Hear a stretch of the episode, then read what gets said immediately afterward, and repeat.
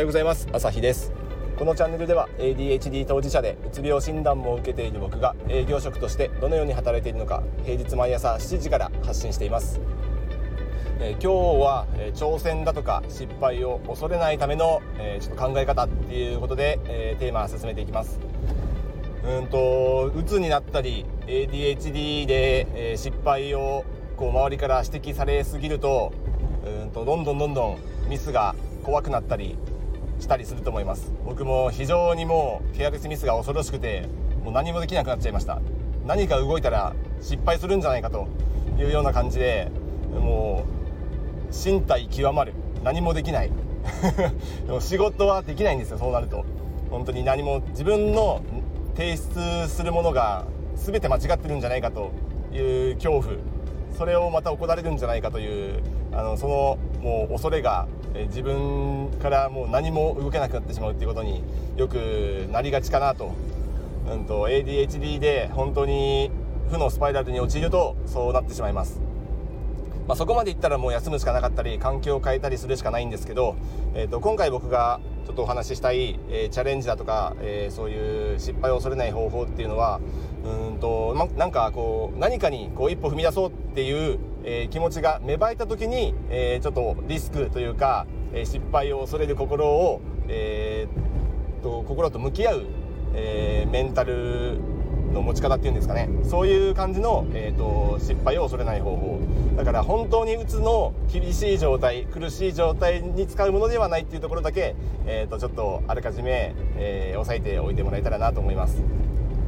なんかこう新しいものを挑戦しようと思ったり例えばダイエットだとか筋トレだとかあとなんだろうな、瞑想だとか何か新しい習慣だとかをこう何かチャレンジしようかなっていう時には、えー、ぜひそこは長期の目線で、えー、考えてみるべきだというふうに僕は考えています。まあ、少なくとも、えー、1年、えー、できれば23年スパンで、えー、2, 2年後3年後どうなっていたいのかっていうのを、えー、ざっくりでもえー、できれば、えー、明確に持っておいて明確っていうのは数字で捉えられると一番いいかなと思うんですけど、うん、例えば5キロ痩せたいとか、えーと、筋肉量をこれぐらいにしたいとか体脂肪率をこれぐらいにしたいとか、うんと、他のところでいくと毎朝瞑想が10分習慣になってるだとかあと何でしょうね。テストの点数模試の点数でこれぐらいとか僕ら営業職で行くと年間の、え売上もしくは、え利益あと販売数量だとかそれでこれぐらいを目指したいだとかそういうのを持っておくことが一番大事かなと、え、なぜかっていうと、え、例えば僕ら営業だと、え、毎日、えこれぐらいちょっと、え注文取りたいなと受注したいなというようなことを考えながら、え日々営業活動をしていますが仮に失敗仮にというか結構失敗しますよね。自分の思った通りに物が売れるわけではないのでそんなに甘い世界ではないので、えー、いっぱい失敗するんですが、えー、いちいちそこでこう失敗を、えー、悔いていてはあの何も成し遂げられないのでいろんな方法を試すわけです。例えば年間100万円のえ売り上げを取りたいと思ったらじゃあ A という商品でうんと掛け算したら1個10万円だから10個売れば100万円になるかなと。いうような計算をしてじゃあ A という商品をまずは数十件30件でも40件でも、えー、まずは進めてみようと。って思ったけど A という商品は全然売り上げが立たない。全然受注が取れない。えー、だけど逆に、えー、B という商品これは1個5万円だけどこっちは、え、ちょっとずつ売れてきてる。だとしたら B で、え5万円の商品で、え2倍の数を売る方法はどうだろうかと。いうような感じで、えーとまあ、営業っていうのは大体あの掛け算ができれば あの売上と単価単価と数量で大体売上が決まるので、えー、ここから、えー、計算していけば大体、えー、どういうふうに、行動すれば何を売れば、え目標が達成できるかっていうのが逆算できます。まあ、そんな感じで、いろいろ新しい挑戦をするときは短期的に失敗してもあ失敗する方法が一つ分かったとじゃあ別な方法を、え、挑戦してみたらうまくいくかもしれないっていう感じでなんか一種のこううんと法則探しというかあの自分の、え、ルーティン探しパターン探しをすると、えー、なかなかいいこうメンタルで、えー、調子を保ちながら挑戦できるんじゃないかなというふうに感じます。で、えー、とこれはちょっと ADHD ではなく HSP の方に該当する項目なんですけど以前メンタリスト DAIGO さんが、えー、と動画の中で言っていたことで HSP の特徴の一つとして、えー、一つ武器になるところがあってそれは、えー、HSP はパターンシーカーの素質があると。パターンシーカーっていうのは、えー、特定の法則だとかパターンをシーカー探す能力があると。法則を見つける能力が HSP は高いらしいです。こうなったらこうなる。もしくはこういう時って必ず共通項としてこういうものがあるよねみたいな。そういうものを見つける、えー、能力が高いんだそうです。で自分が HSP かどうかっていうのは、えー、これはいろいろこうセルフチェックができるので、まあ、Google だとかで HSP セルフチェックだとかで検索したら出てくるので気になる方はその辺、えーと、自分で試して試すというか、えー、チェックしてみては、え、いいかもしれません、まあ、いわゆるなんかこう繊細さんって言われるやつですね HSP は。まあ、これはなんか医学的に HSP ですっていう診断を、え下すことはなんかできないそうで結局、え当てはまるかどうかそういうチェックが、うん、つくかどうか、え病院に行っても精神科や心療内科行っても結局同じ、えチェック項目を、えー、なんだろう見るだけだそうなのであんまりわざわざ病院に行ってチェックしなくても、え自分で、えセルフチェックが、えできるということですね。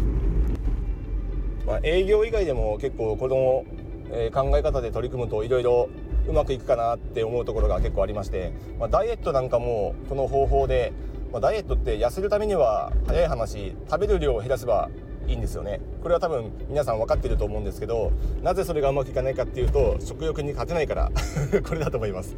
で、まあ、食欲も結局うんとこれコントロールするにはいろいろあるんですけど、まあ、食べ過ぎっていうと例えば1日3食食べるとして1食分の摂取カロリーだとか摂取糖質だとか、まあ、何をこう基準に考えるかですけど、まあ、僕は結構糖質で考えてます。で1日の糖質量を僕は、えーと、100グラム未満に、えー、するようにいつも心がけてるんですけど、まあ、100グラムっていうと大体30グラム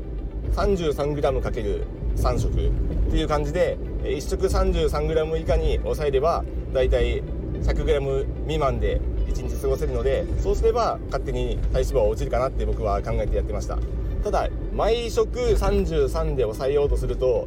結構辛くないですか？どうですか？えっ、ー、と毎回脂質じゃないと糖質を考えて食べなきゃないし僕はもうその辺はあの習慣になってるんでこれ糖質どれぐらいなんだろうって考えながら食べるのがもう癖になっちゃってるんで気にならないんですけど最初のうちは結構あの癖づけるまであ忘れてたとかなっちゃうことがあったんで、あの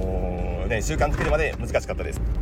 そしてこの方法は、えー、結果的に失敗しました。え失敗して、えーと、毎回 33g 未満で抑えるのは難しいと。友達とご飯食べに行ったり夜飲み会もあったりして、えーと、なかなかうまくいかない。だからあの僕は 33g で抑えるんじゃなくて、えー、回数食事の回数で調整しました、えーと、1日3食じゃなくて1日2食にする。1日2食にして、えー、と仮に、えー、50g だとかあの牛丼とか食ったら一気に 80g とか 取っちゃうこともあるんですけどあのそういう時はもう単純に1食抜く抜けば残りの2回分で5050取っても、えーと、ギリ100っていうことでうんとこれは許容範囲と自分の中で捉えて、えー、そういうふうに管理してます。完全に1食抜いた方が、あのー、毎回毎回少なめに調整するよりも楽です。僕はそう感じました。なので僕はその1回の食事の量を落とすんじゃなくて1食抜くことでダイエットがうまくいったタイプかなというふうに感じています。ていうか実際そうです。まあ、ここではあの1食抜くことが健康的か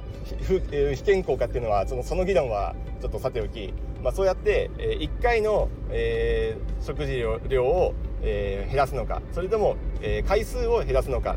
まあ、これ営業で言うと単価を、えー、下げるのか単価を上げるのか販売数量を増やすのかっていうそこの、え計算式に、え当てはまるかなという感じであのいろんなやり方があると思うのでこういう方程式で考えていくと意外とえ失敗してもじゃあ別な方法で試してみようっていう風になるかなとロジックで考えるとあのそこまで落ち込むこともないかなと思うのでそういう風に理論的に考えてみるといいかなと思います。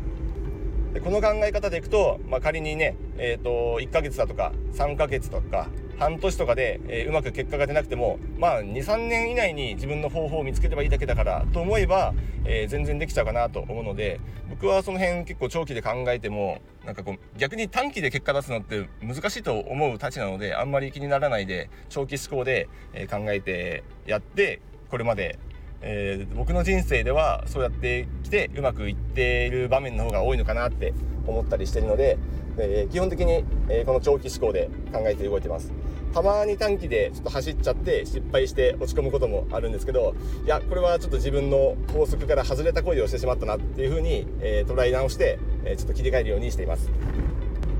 っていう感じで、え長期の23年のスパンで、え目標を立てて短期的にはいろんな方法を試して失敗したら別な方法を試す、まあ、これで自分の当てはまる得意な法則を見つけてそれで、えー、結果を出していくというふうに、えー、やってみるとうまくいくかもしれません。もちろん失敗することもあると思いますがそこは長い目で見れば短期の失敗なんてそれなりにそんなに気にならないと思うのでそういうふうに考えてやってみてはどうでしょうかというようなお話でした。明日はちょっとこの話を応用してえーと、音声配信にチャレンジするをちょっとこの話に応用して、えー、乗っ取ってちょっとチャレンジする、えー、意味というか長期の思考と短期の思考とで話していこうかなと思いますのでもしよかったら、えー、フォローして